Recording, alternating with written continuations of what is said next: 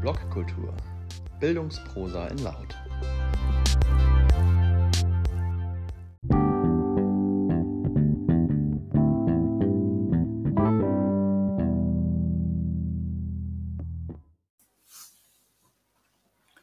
Schule nach Corona. Teufel an der Wand. Von Bob Blume. Wenn ich an nächstes Schuljahr denke, wird mir merkwürdig zumute. Manchmal krampft mein Bauch regelrecht zusammen und ich denke, es geht nicht nur mir so. Meine Befürchtung ist, dass der Kontrast zu dem, was getan werden müsste, und dem, was passieren wird, noch größer werden wird, als das in der Schule sowieso schon der Fall ist. Ein nachdenklicher Kommentar. Machen wir uns nichts vor, wie viel Kinder und Jugendliche in der Corona-Zeit gelernt haben, wie sie durch diese Zeit gekommen sind, lässt sich nicht über einen Kamm scheren. Es mag diejenigen geben, die nicht nur selbstständig lernen konnten, sondern sogar mehr mitgenommen haben, als sie es normalerweise haben. Engagierte Lehrkräfte haben dafür gesorgt, dass digitales Arbeiten zur Normalität wurde. Schülerinnen haben Möglichkeiten bekommen, sich auszuprobieren. Aber es gibt auch die anderen, die vielen anderen, diejenigen, die verloren gegangen sind, die sich nicht mehr kontaktieren ließen, oder die Lehrerinnen und Lehrer hatten, die sich nicht kontaktieren ließen. Und selbst diese Perspektive auf diese unfassbar herausfordernde Zeit greift natürlich zu kurz, weil sie so tut, als können die letzten anderthalb Jahre auf Wissen, Kompetenzen oder Lernen reduziert werden.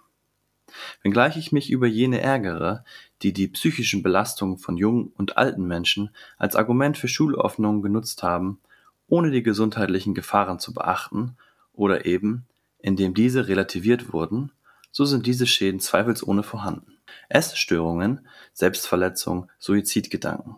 Fast jedes dritte Kind leidet infolge der Pandemie unter psychischen Auffälligkeiten, heißt es im Spiegel. Kein Wunder. Lernen und auch aktives Nichtlernen geschieht in der Schule miteinander. Dass Beziehungen das Fundament einer gesunden Entwicklung darstellen, muss hier nicht erläutert werden. Dies sollte der Fokus im kommenden Schuljahr sein. In diesem idealistischen Szenario bräuchte es zunächst Zeiten, in denen Kollegien sich besprechen würden, welche Prioritäten gesetzt werden. Eine Welle wird über alle hereinbrechen, die nicht einfach weggewischt werden kann. Was tut man mit denen, die große Defizite haben, in allen Bereichen? Was tut man mit denen, die sozial den Anschluss verloren haben? Das ist nicht einfach eine Frage, die nach dem fragt, was sein könnte. Entfernte Freunde von mir berichten, dass schon jetzt Freundschaften auseinandergegangen sind, weil in der Pandemie die Peergroups nicht zusammenbleiben konnten. Weil vielleicht jemand weniger seiner Freunde sehen konnte, weil die Eltern strikter waren als andere. Kein Urteil darüber, darum geht es nicht. Das Problem, mit dem Schulen konfrontiert werden, wird keines sein, in dem es um eine Beurteilung des Einzelnen oder von Familien im Nachhinein geht, sondern es geht, so wie auch sonst, darum, wie mit der Situation umgegangen wird, vor der alle stehen werden. Schulen werden mehr als andere Bereiche der Gesellschaft mit den Folgen der Pandemie konfrontiert. Wie sonst auch, was gesellschaftliche Probleme angeht, nur mit dem riesigen Unterschied, dass diese sozial, emotional, persönlich und professionell verschärft sein werden. In dem idealistischen Szenario wissen die Kultusministerien das. Neben Zeiten, in denen die Kollegien sich besprechen, würde dies eine Auseinandersetzung von Noten und Prüfungen bedeuten und eine massive Stärkung von außenunterrichtlichen Tätigkeiten über mindestens das erste Halbjahr. AGs sind sowieso schon die Orte, an denen der Zusammenhalt gestärkt, der Mensch im Mittelpunkt steht und ohne Druck gelernt werden kann. Nach der Pandemie sind sie die Grundlage für alles weitere. Das bedeutet keine Kuschelpädagogik. Wer das meint, versteht die Forderung nach der Verschiebung des Fokus falsch. Wir müssen das ist ganz klar und deutlich, über die vielfach thematisierten Lernlücken sprechen. Ja, auch ich finde, wir müssten mehr über die Kompetenzen reden, die erworben worden sind.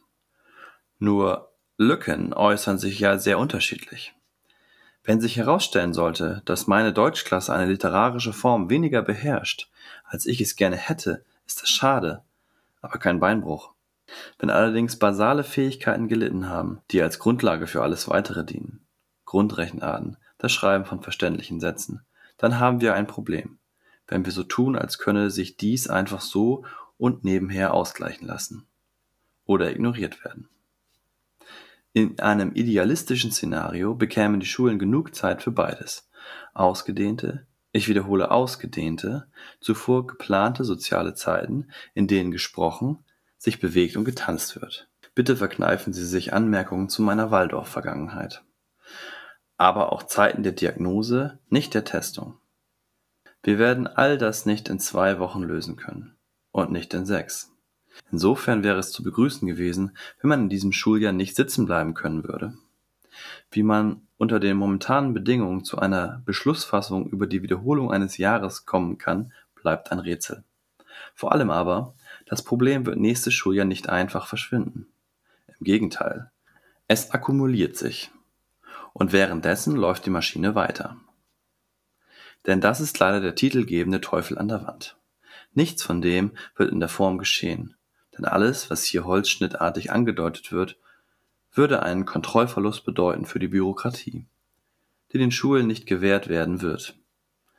Immer dann, wenn es um eine tatsächliche Umsetzung geht, werden die Schulen in die Pflicht genommen. Testungen, Umsetzungen von nicht vorhandenen Konzepten, Hygienemaßnahmen. All das konnten die Schulleitungen zwischen Freitagabends und Montagmorgens aus dem Ärmel schütteln. Und ja, es ist besser geworden. Aber dort, wo die Freiheit der individuellen Umsetzung wirklich zentral gewesen wäre, dort durften sie nicht. Wir alle kennen die Beispiele. Das idealistische Szenario bleibt für mich insofern ein idealistisches. Meine Befürchtungen sind, meine Befürchtungen sind tatsächlich sehr viel größer. Meine Befürchtungen sind, dass alles so läuft, wie es bisher immer gelaufen ist dass nämlich unter dem Deckmantel der individuellen Freiheit bei gleichbleibenden Strukturen alles in die Hände der Schulen fällt, ohne dass eine Entlastung zu erwarten wäre. Selbst wenn die Milliarden für die Nachhilfe genutzt würden und nicht hinter bürokratischen Riesen verschwinden, die hinterher dafür sorgen, dass alle sich naiv dümmlich fragen, warum denn das Geld nicht abgerufen wurde, selbst wenn also individuell nachgesteuert würde, zumindest was den Stoff angeht. Selbst dann stehen wir vor einer Situation, die ganz konkret so sein wird, wie wir es bei Klassenarbeiten sehen, die ja grundsätzlich auch an den falschen Stellen im Unterricht angesetzt sind. Diese sagen dann ungefähr das aus. Du kannst es nicht. Es wäre schön, wenn du dir das selbst beibringst, denn wir machen jetzt mit Neuem weiter. Ein Teufelskreis, klar. Denn wie soll jemand, der etwas nicht beherrscht, sich selbst beibringen, es zu beherrschen? wenn währenddessen einfach mit Dingen weitergemacht wird, die dann auch noch darauf aufbauen. Willkommen in dem Szenario, das ich auf uns zukommen sehe.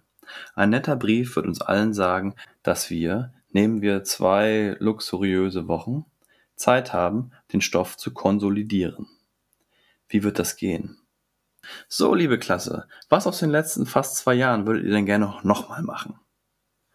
Wer hat es nicht verstanden? Das geht natürlich nicht. Jeder wird es alleine probieren, aber dann, na dann folgt die wichtigste politische Forderung. Die wird ungefähr so lauten. Nach diesen schwierigen Zeiten ist es nun unser oberstes Ziel, dass wir zur Normalität zurückkehren. Manche Vergleiche sind echt schwierig. Ich weiß, aber das ist ungefähr so, als würde ich jemanden mit einer Traumaerfahrung sagen, dass es jetzt auch mal gut ist. Und so wird sich das einschwenken. Die Arbeiten und Klassenarbeiten werden angesetzt sein. Das Digitale wird zurückkehren, weil wie soll ich sonst durchkommen? Die sind doch sowieso schon alle nicht auf einem Stand. Der Druck wird zunehmen für die Lehrer, die versuchen den Stoff durchzubringen, und natürlich für die Schüler, die mal wieder zermalmt werden zwischen den Ansprüchen. Die Gespräche werden sich darauf konzentrieren, wie weit man denn nun ist. Und ja, die Lisa hat immer noch wahnsinnige Schwierigkeiten, weil sie ja anderthalb Jahre niemanden sehen durfte. Aber da kann ich mich nicht drum kümmern, weil jetzt kommen die Brüche. Und die haben wir letztes Jahr so gut wie gar nicht gemacht. Wir werden das Scheitern auf uns nehmen und nur noch ab und zu daran denken, dass es ein anderes Szenario gegeben hätte, in dem wir uns darauf konzentriert hätten, was wirklich wichtig ist. Und dann werden wir so lange weiterarbeiten, wie wir können und dann entweder irgendwann nicht mehr können oder den Frust runterschlucken und jeden Tag so tun, als gäbe es keine Alternative. Nie hätte ich mir mehr gewünscht, falsch zu liegen. Und vielleicht male ich den Teufel auch nur an die Wand. Das ist meine Hoffnung für die nächsten Monate.